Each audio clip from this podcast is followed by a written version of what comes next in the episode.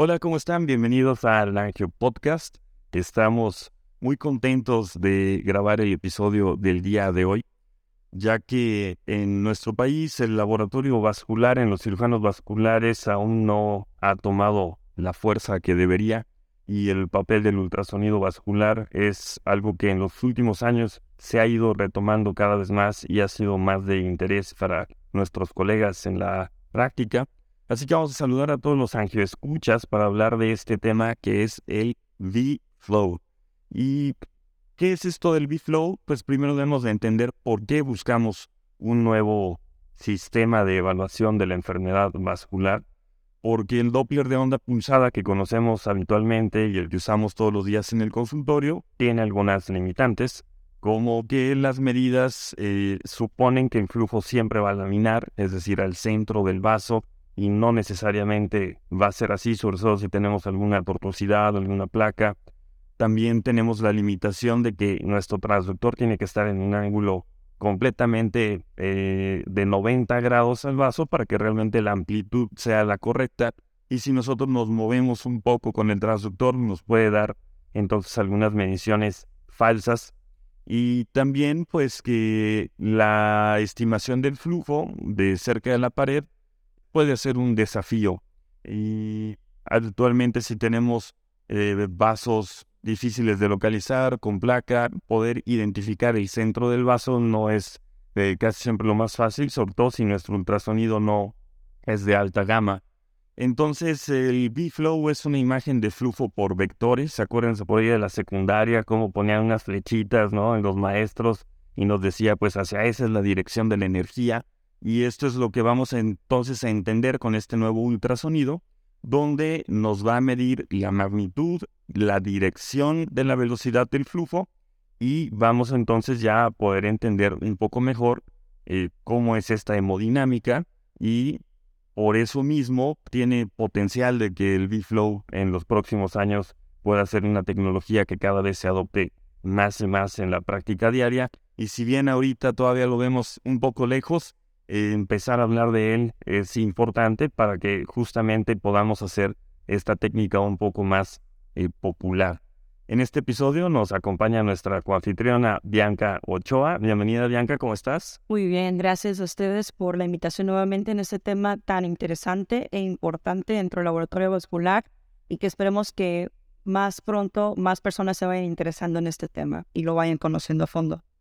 Y pues tenemos invitado de honor desde Argentina, nos visita el doctor Pedro Forcada, quien es doctor en medicina, cardiólogo especialista en hipertensión arterial y mecánica cardiovascular. Ya estuvimos hablando un poco de la mecánica cardiovascular y de verdad los invito a que busquen, vamos a compartir en la descripción del trabajo algunos artículos que nos ha hecho favor el doctor Forcada de compartir, porque realmente este estudio está sumamente interesante y los invito a que se empapen un poco de esto. Hablábamos eh, que lo hacen ustedes, eh, donde funciona como jefe de laboratorio vascular no invasivo de cardioarenales y de prevención cardiovascular. Entonces, justamente es entender un poco que este nuevo tipo de estudios nos van a servir para captar al paciente en la prevención y poder detectar a tiempo los cambios iniciales que nos van a llevar a desarrollar justamente esta enfermedad vascular. También es docente asociado en la Universidad de Buenos Aires y en la Universidad Austral y es miembro titular de las Sociedades de Cardiología e Hipertensión de Argentina y expresidente de Artery Latam en Buenos Aires, Argentina también. Entonces, doctor, pues muchísimas gracias por estar aquí y la verdad nos sentimos sumamente honrados. Muchas gracias, eh, Rodrigo. Bueno, este, es cierto todo lo que estaba comentando. Hace unos 20 años que hacemos mecánica cardiovascular. Artery Latam y la mención de Artery, que es una sociedad internacional que sesiona desde el 2000 y que nuestros dos objetivos principales es detectar aterosclerosis clínica y el envejecimiento vascular acelerado. Estas dos cosas son claves en la prevención y digamos, el futuro de la medicina se dirige hacia la prevención. Entonces me alegra mucho ver gente joven como ustedes, conmigo. Yo empecé esto hace 17 años cuando me decían haciendo pura es inventar enfermedades. O sea, no estamos inventando nada, pero la enfermedad cardiovascular la primera causa de muerte en la mayoría de los países latinoamericanos y la primera era invalidez. Entonces estamos combatiendo contra un gigante que nos está matando y la forma de combatirlo es atacarlo temprano, en las etapas más tempranas de la enfermedad, en la gente joven, para tener ancianos saludables, cosa que hoy estamos al revés. Tenemos ancianos cada vez más enfermos, más gastos. Y jóvenes también cada vez más enfermos porque la incidencia de las enfermedades cardiovasculares se está presentando a edades cada vez más tempranas, ¿no?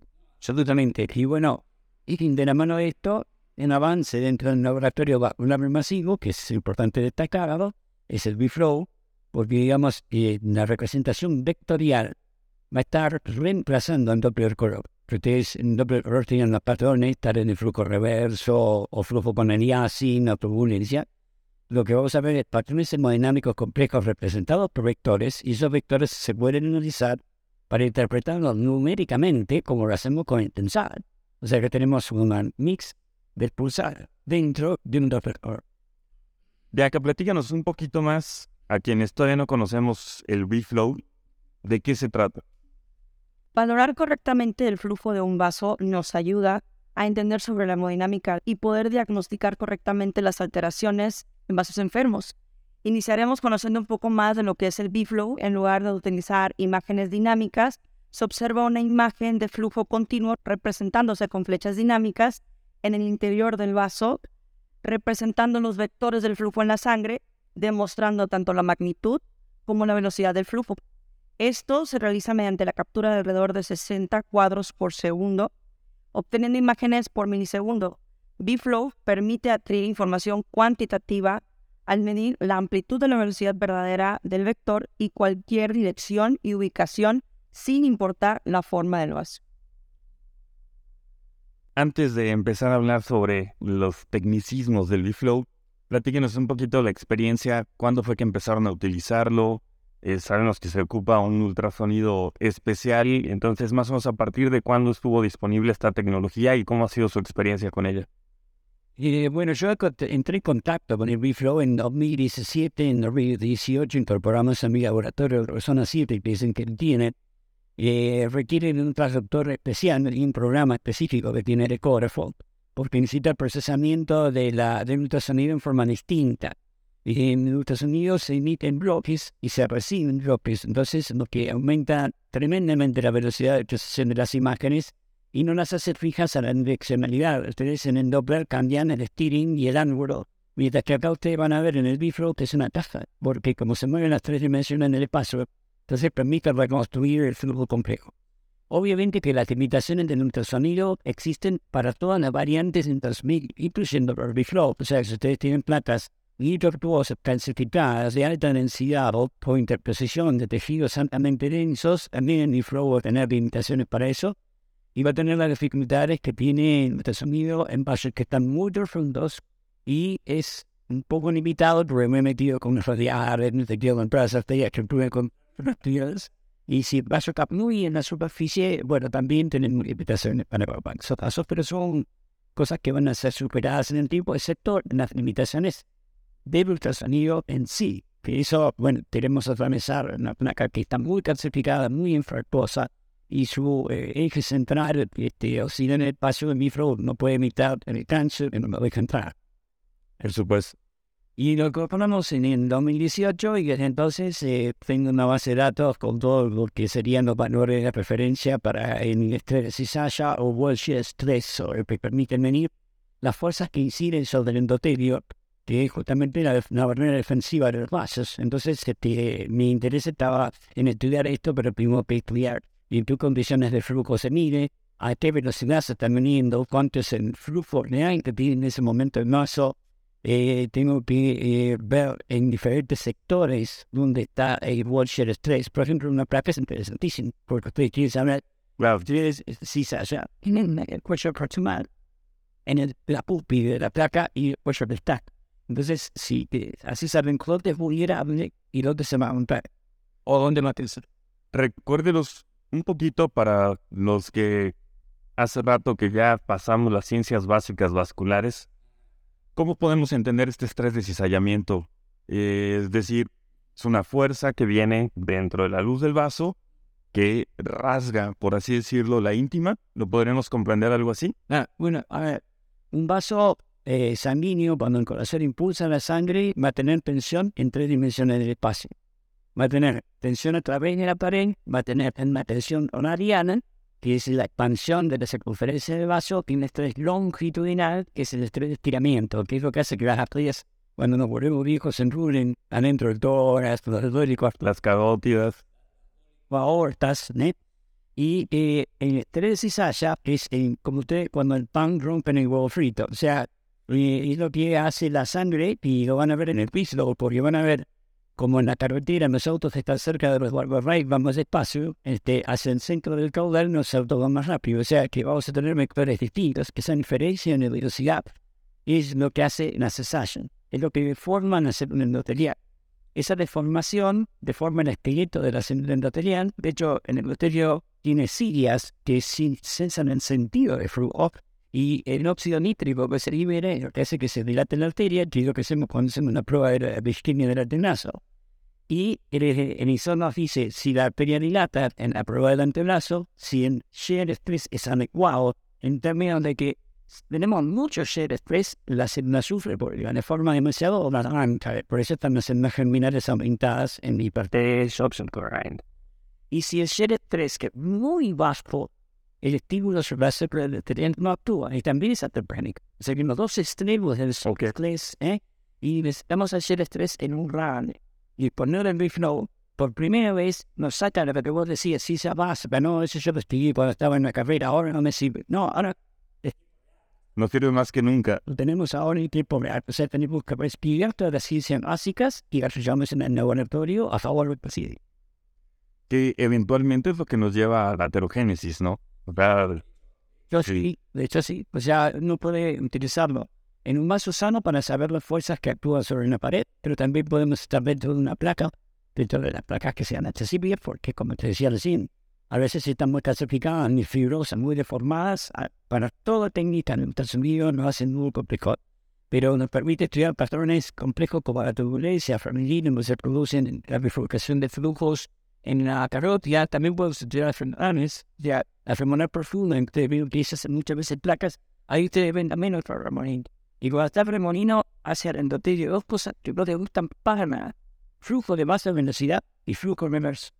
Hay experiencias que se invirtió la arteria femoral y cuando le dio vuelta a la arteria femoral desarrolla cromatosis porque el endotelio tiene flujo al revés.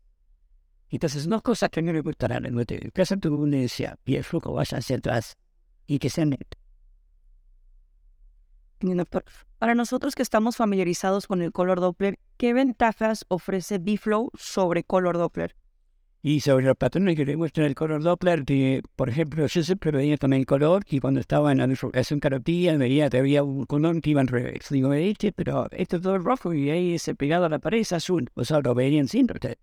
Y no, eso fue con reverso. Y nos conformamos con eso porque respecto al espectro que mostraba el Doppler, me decía, eso es flujo de revés.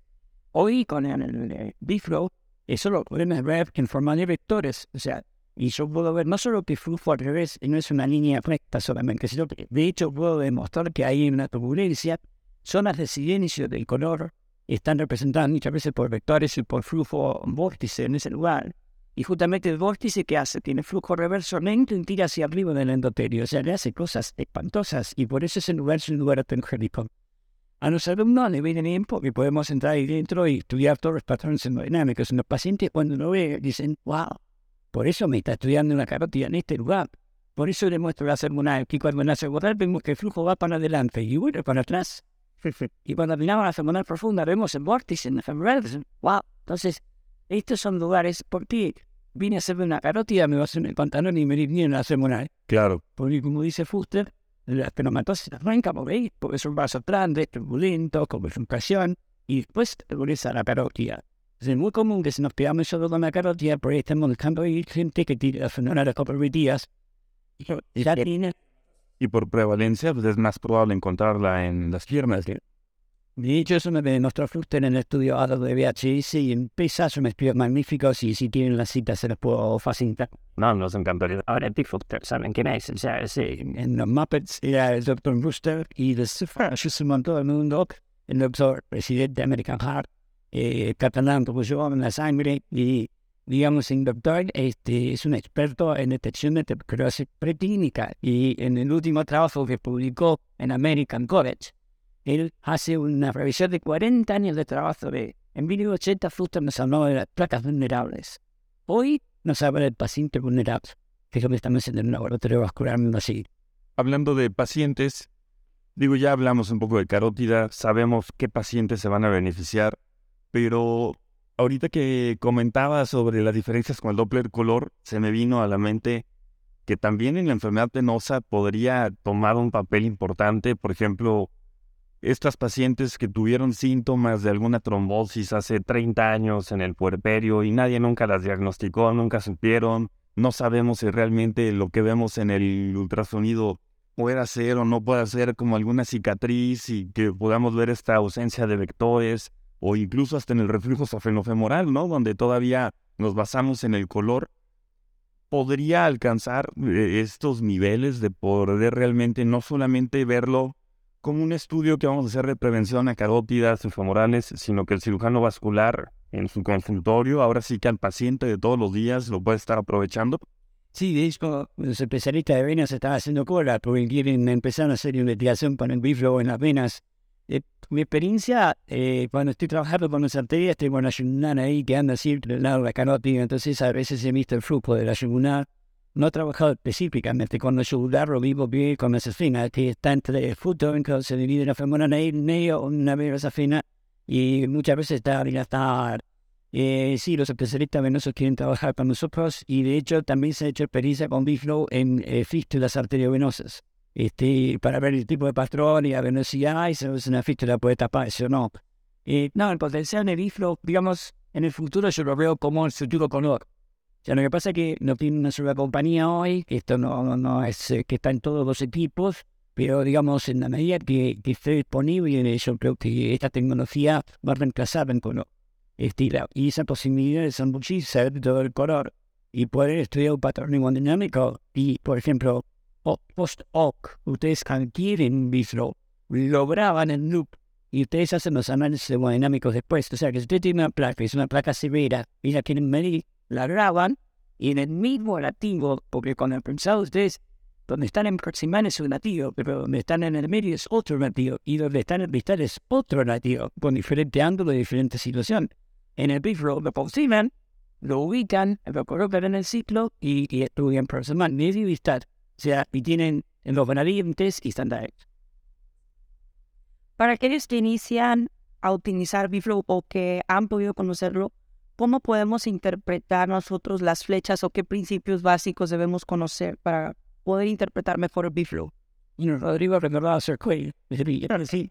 Y, a ver, el tamaño de un vector representa la fuerza y es en general en los vectores son sumatorias de vectores. O sea, en este caso es lo mismo, un patrón hemodinámico se, se integra diferentes vectores y, por ejemplo, si ustedes miran el caudal de un vaso, van a ver que cerca de las paredes, por el rozamiento, la velocidad de la sangre disminuye mientras que en el caudal central se acelera. Si bien es conocida en la famosa forma de bala o de parábola, no siempre es así. Depende del largo del mazo. O sea, para que haga parábola te dice un mazo largo. En carreteras muy cortitas, por ejemplo, el, frente plano, el frente no es plano. No obstante, igual, si ustedes miran las velocidades, hay unos vectores que son muy cortitos, verdes y pequeñitos, que son de muy baja velocidad, y hay unos vectores largos, rojos, que son de alta velocidad, y la magnitud de la velocidad está en función del vector. Pero igual si tiene que preguntar, entran en el panel de análisis en el numérico de ISO y le piden y colocan el, investigador de la velocidad y pueden tener velocidad instantánea o pueden tener la velocidad gradiente. Entonces puedes saber de un punto a otro donde va el vector gradiente de velocidad, hace si está creciendo o decreciendo o se mantiene igual que el resto de la Es decir, yo veo que aquí ya marca 1 y más adelante marca 2 y más adelante marca 4, por así decirlo. Sin crecimiento, entonces te va a dar un 1.9% y te va a decir que creció. O sea, que la velocidad es, un flujo panagónico. O te va, a dar, por ejemplo, 1 entre dos puntos y entonces el frente plano. Okay. que estamos enfrentando un, fin de flujo distinto. Eso va a nivel en la mano, eso depende del vaso, el largo que tiene, cuando uno enfrenta una bifurcación o enfrente una estenosis, ustedes vieron que la velocidad cae. Porque ¿qué pasa? Viene a toda velocidad y se encuentra con la, la, la estenosis. Entonces ahí cae la velocidad entra la estenosis, pica como en las turbinas y después tienen afterburn, sale la turbulencia posterior y ustedes pueden entrar dentro de eso. Es una mamilla.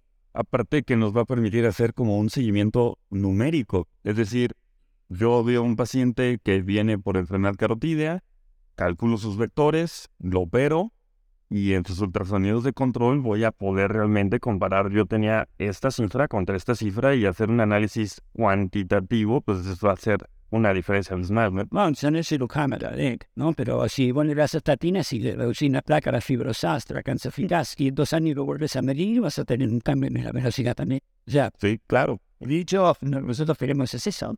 O sea, por eso una discusión es, bueno, pero le hago una calcio o le hago un ultrasonido. Ahora, la placa blanda primero el ultrasonido la ve mejor por el corre calcio. Si, se- si vos le das estatinas y le sube el corre calcio, le subió tipo, o le fibrosaste y le calcificaste las planas, le cicatrizaste y el riesgo se lo bajaste.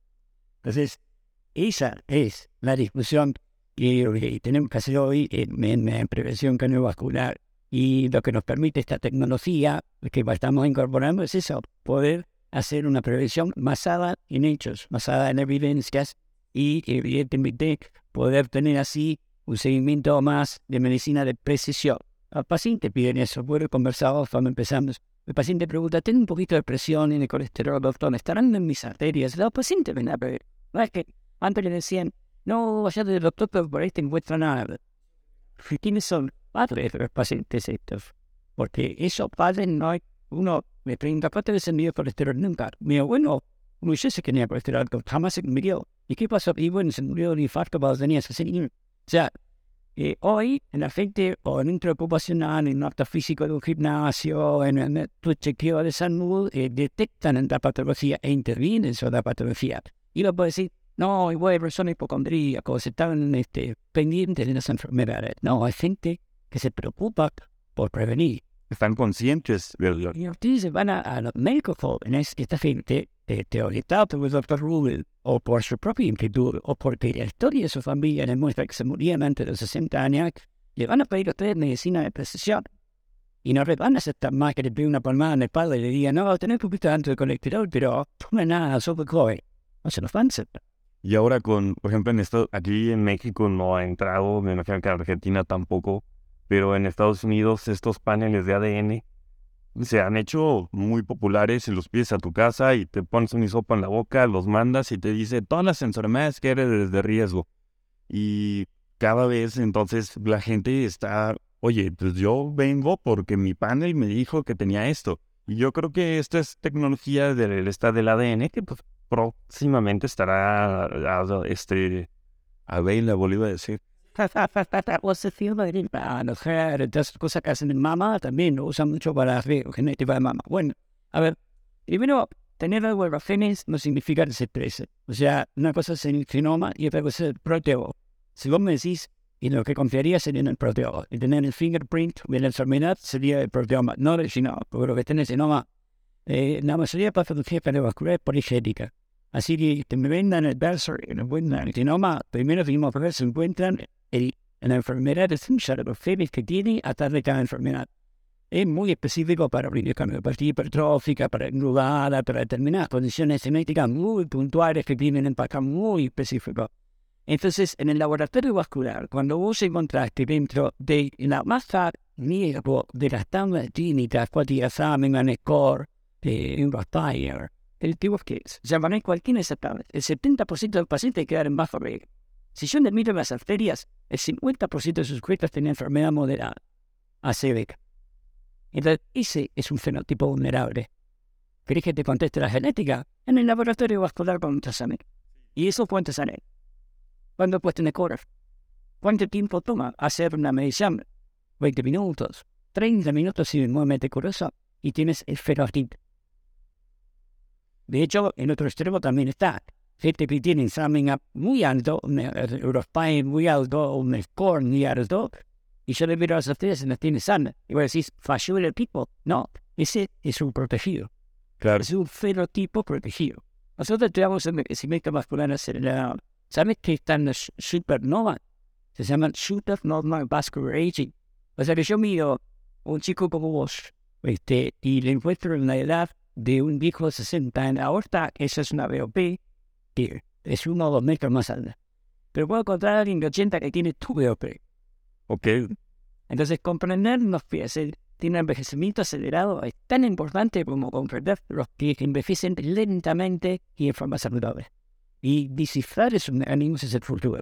Y todas estas herramientas energías es en el laboratorio vascular. Así medio pues, de frontera apasionante si viene para ustedes. Sí, y emocionados de que realmente esta tecnología pueda estar cada vez más disponible.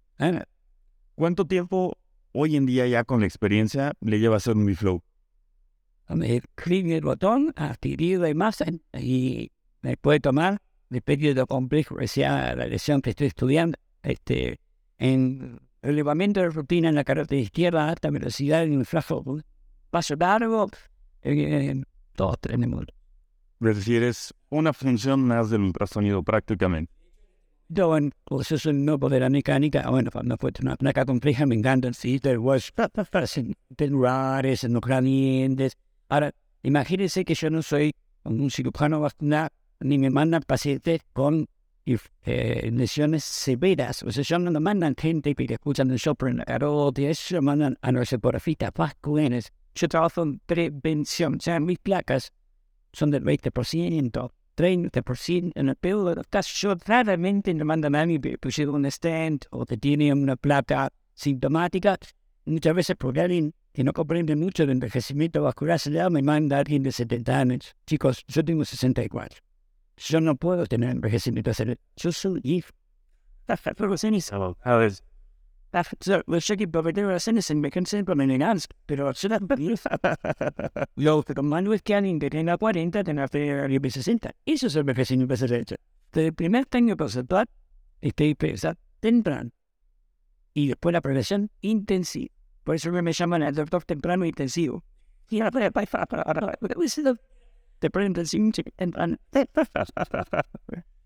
La curva de aprendizaje, más o menos, ¿cuánto tiempo se podría llevar en alguien que inicia?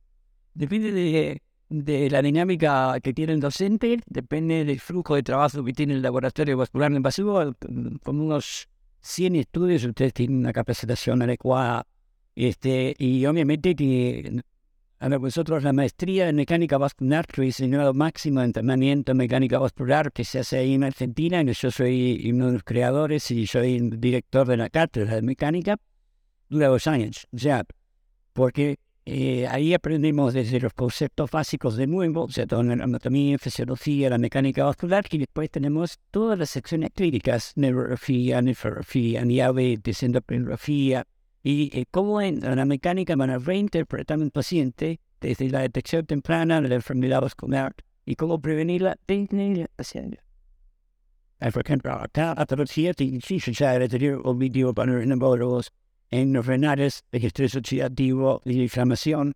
Eh, son pacientes con arterias extremadamente duras, tienen una dificultad en el manejo del volumen. O sea, el experto en mecánica vascular tiene una, una misión completamente distinta. Y a ver, y no es un, un extraterrestre que, anda por la Tierra y no entiende nada de clínica. Al contrario, es un clínico con una vista superior, ya con una capacidad de reinterpretar el paciente para establecer una prevención más adecuada. Entonces, evitar las enfermedades las complicaciones. Ese es el concepto de la mecánica muscular, no una cuestión porque hay un grupo de locos pasa, pasa, laboratorio. Se hace una feo, no dice, están en el laboratorio vascular masivo, entonces yo le digo a mis pacientes, bienvenidos a la NASA. no, no estamos trabajando con 10 pacientes, este, hacemos uno por mañana y preparamos un paper para circulation. Esto es para mi paciente, de mi doctor de la zona, que me deriva a su paciente para hacer medicina de, de precisión. Excelente. Pues desafortunadamente se nos acaba el tiempo del episodio, pero creo que hemos cumplido con los puntos clave que queríamos analizar y yo también soy un apasionado de la prevención, entonces eh, me encantó poder tener esta conversación. Y doctor Pedro muchísimas gracias por habernos compartido todo el conocimiento. Corne, tenés mi biblioteca electrónica. Tienen todo lo que sea necesario. la mía hoy depende de la difusión por las redes. Entonces, si queremos cambiar esta medicina, la vamos a cambiar a través de la comunicación y la educación. Así que gracias. No, al contrario. Y pues a todos los Ángel Escuchas, nuevamente, gracias por compartir en redes sociales, por sus me gusta, por mandarnos en los grupos de WhatsApp y los invitamos a que sigan escuchando este espacio del Ángel Podcast. Hasta luego.